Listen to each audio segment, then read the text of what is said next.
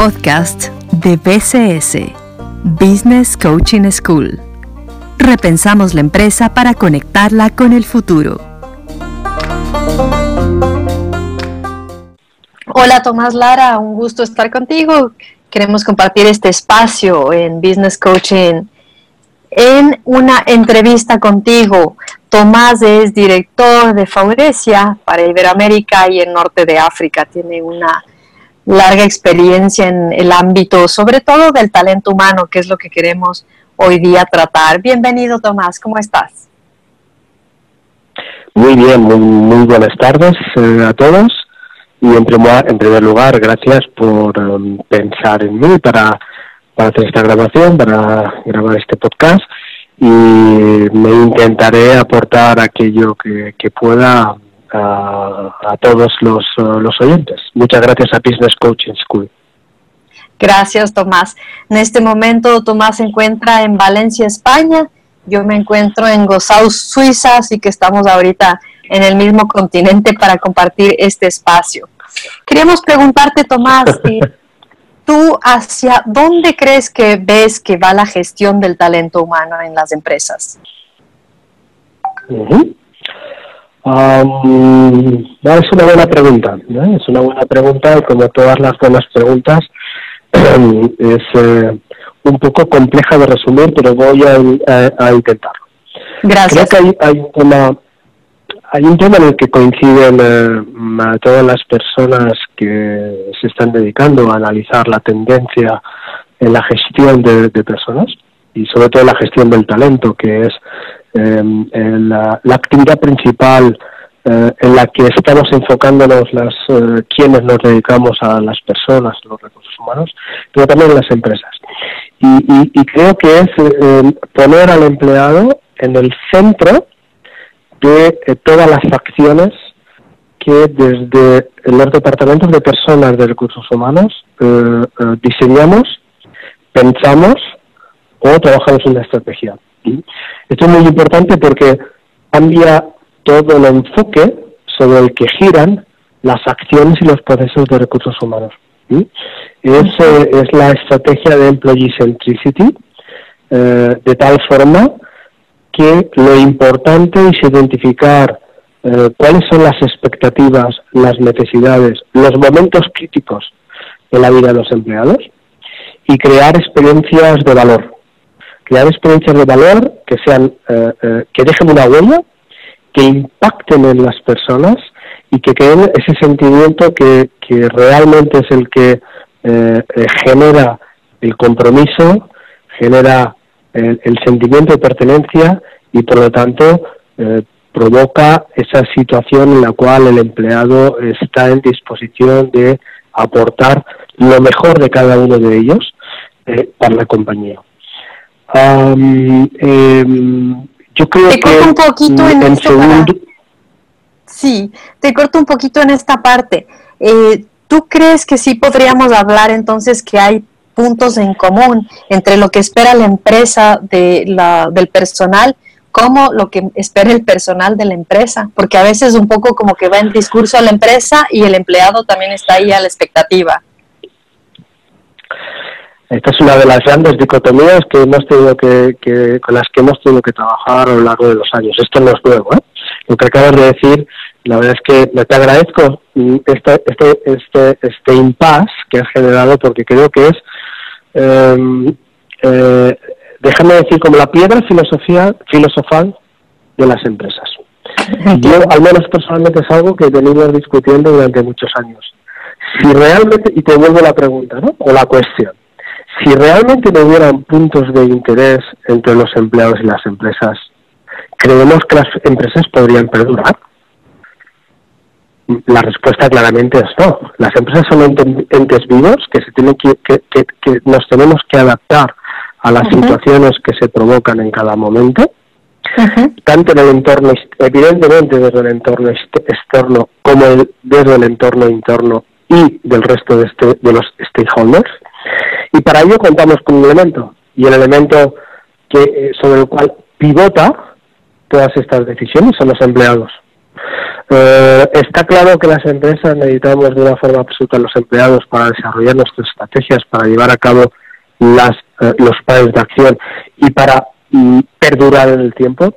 Pero por otra parte, los empleados necesitan empresas en las cuales puedan seguir desarrollándose, puedan seguir aprendiendo y puedan seguir creciendo como personas humanas y a la vez como empleados, porque es lo mismo. No, no hay ninguna distinción entre una persona humana y un empleado. Son el mismo ente trabajando a veces, y este es el problema que se genera, desde dos puntos de, vista desenfocados, y esto es lo que provoca esta cuestión que me parece absolutamente primordial que acabas de, poner.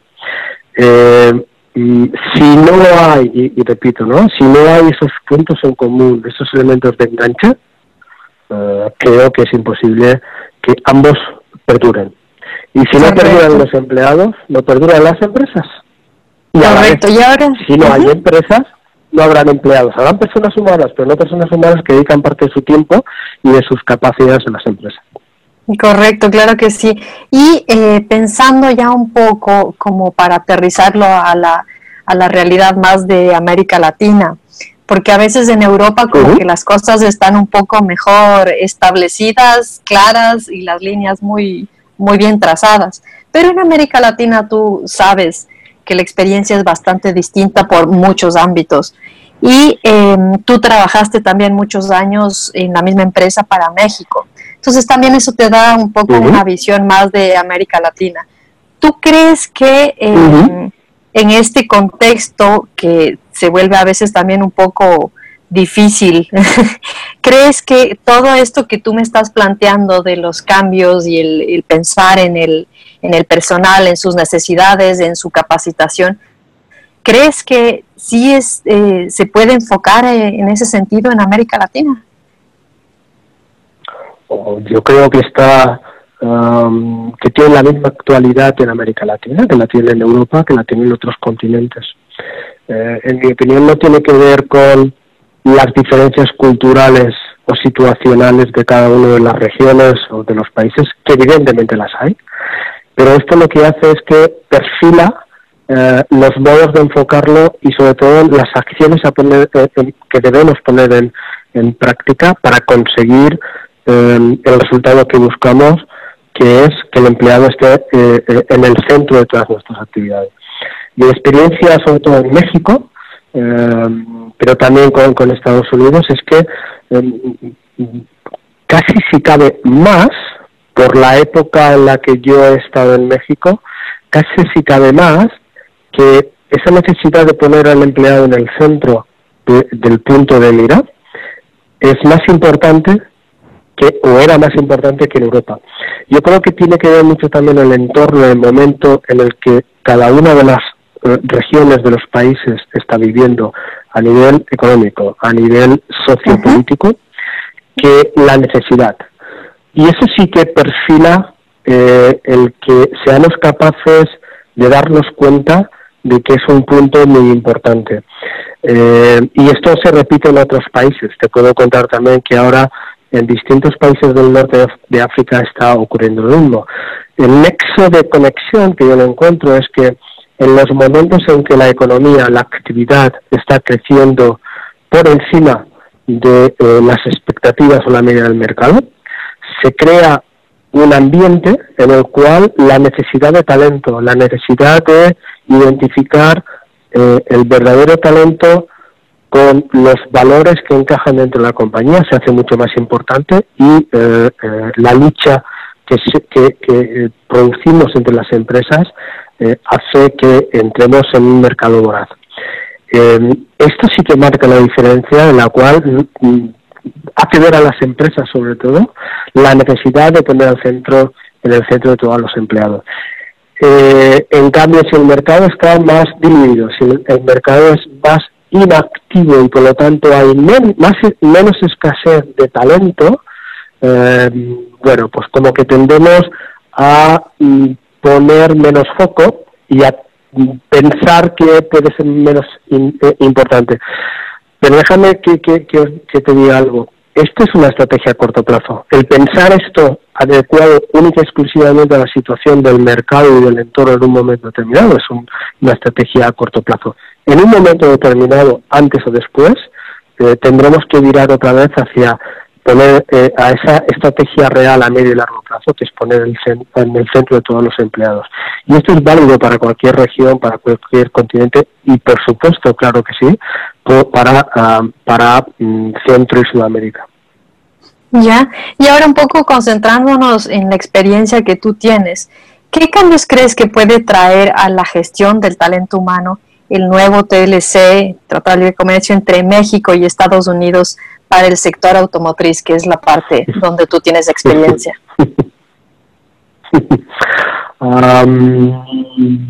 es algo sobre lo que eh, hace tiempo que venimos discutiendo, porque era algo incierto, ¿no? Pero sinceramente la experiencia ha demostrado que mm, el impacto no es ni mucho menos uh, el, eh, tan grande como lo esperado. Al final, eh, el, tratado eh, que se está uh, tratando de imponer mm, va en contra de la realidad socioeconómica que se está viviendo. Y tengamos en cuenta que al final la, el, día a día, la realidad es muy tozuda y es tan tozuda que nos pone a todos eh, eh, y cada uno en, nuestro sitio.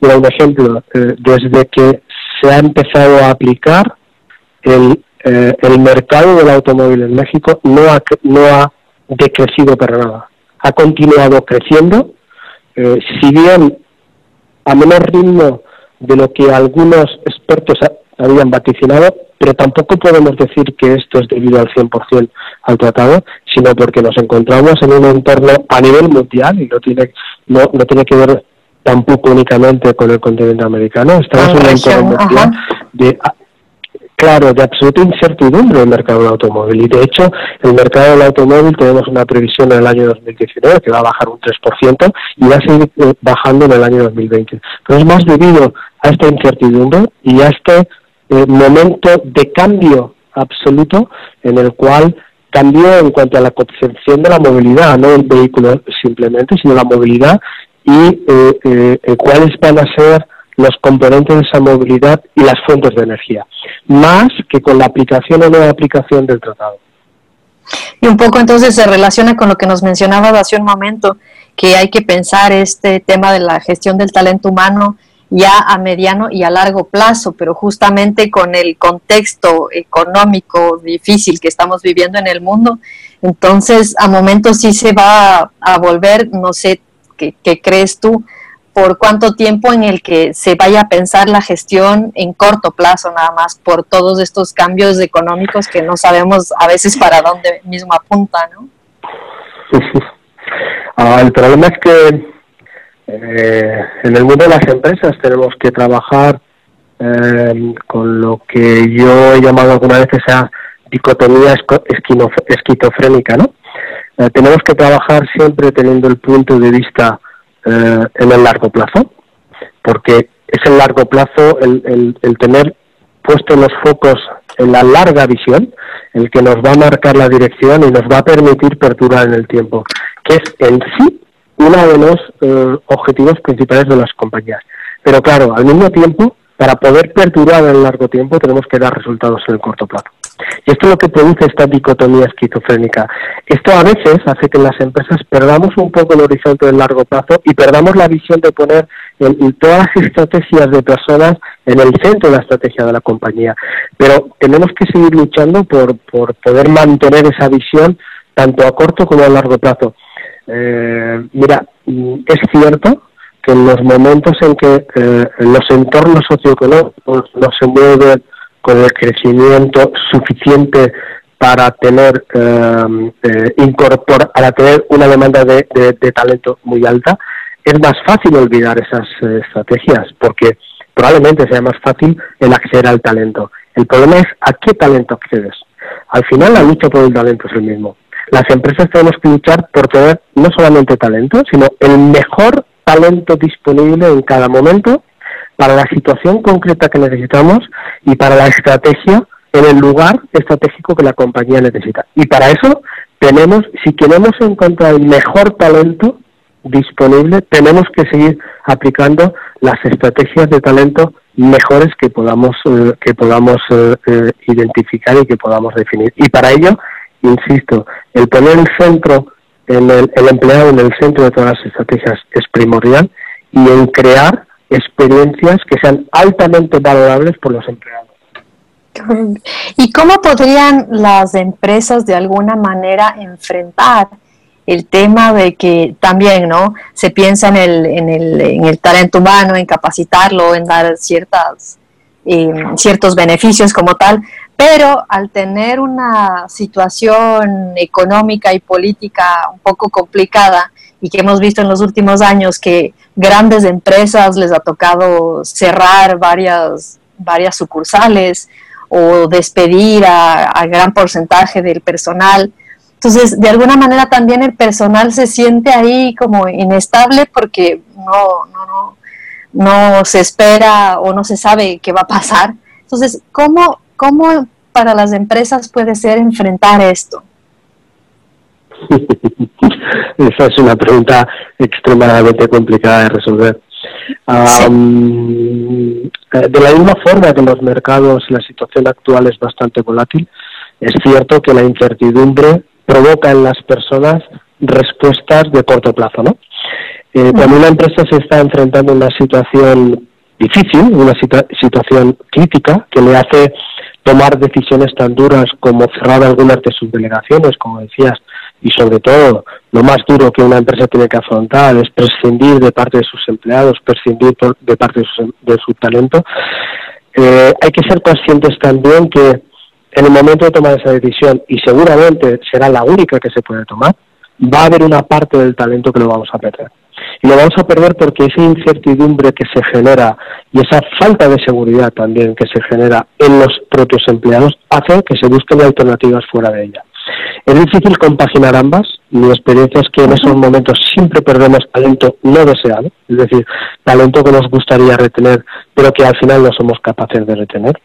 Em, lo más importante en, estos, en esos momentos es identificar y conocer cuál es el talento clave. Todo, el talento no lo vamos a poder retener, pero estamos obligados a retener el talento clave de las posiciones claves para la compañía. Porque al final, si tomamos esta decisión tan dramática para la compañía y para los empleados, es porque debemos estar seguros que es lo que tenemos que hacer para tomar impulso y crecer en el futuro. Y para poder crecer en el futuro, las posiciones clave de la compañía tienen que estar cubiertas con talento clave. Y ese es el que tenemos que retener. Vamos a perder otra parte del talento, pero que no sea ese talento clave.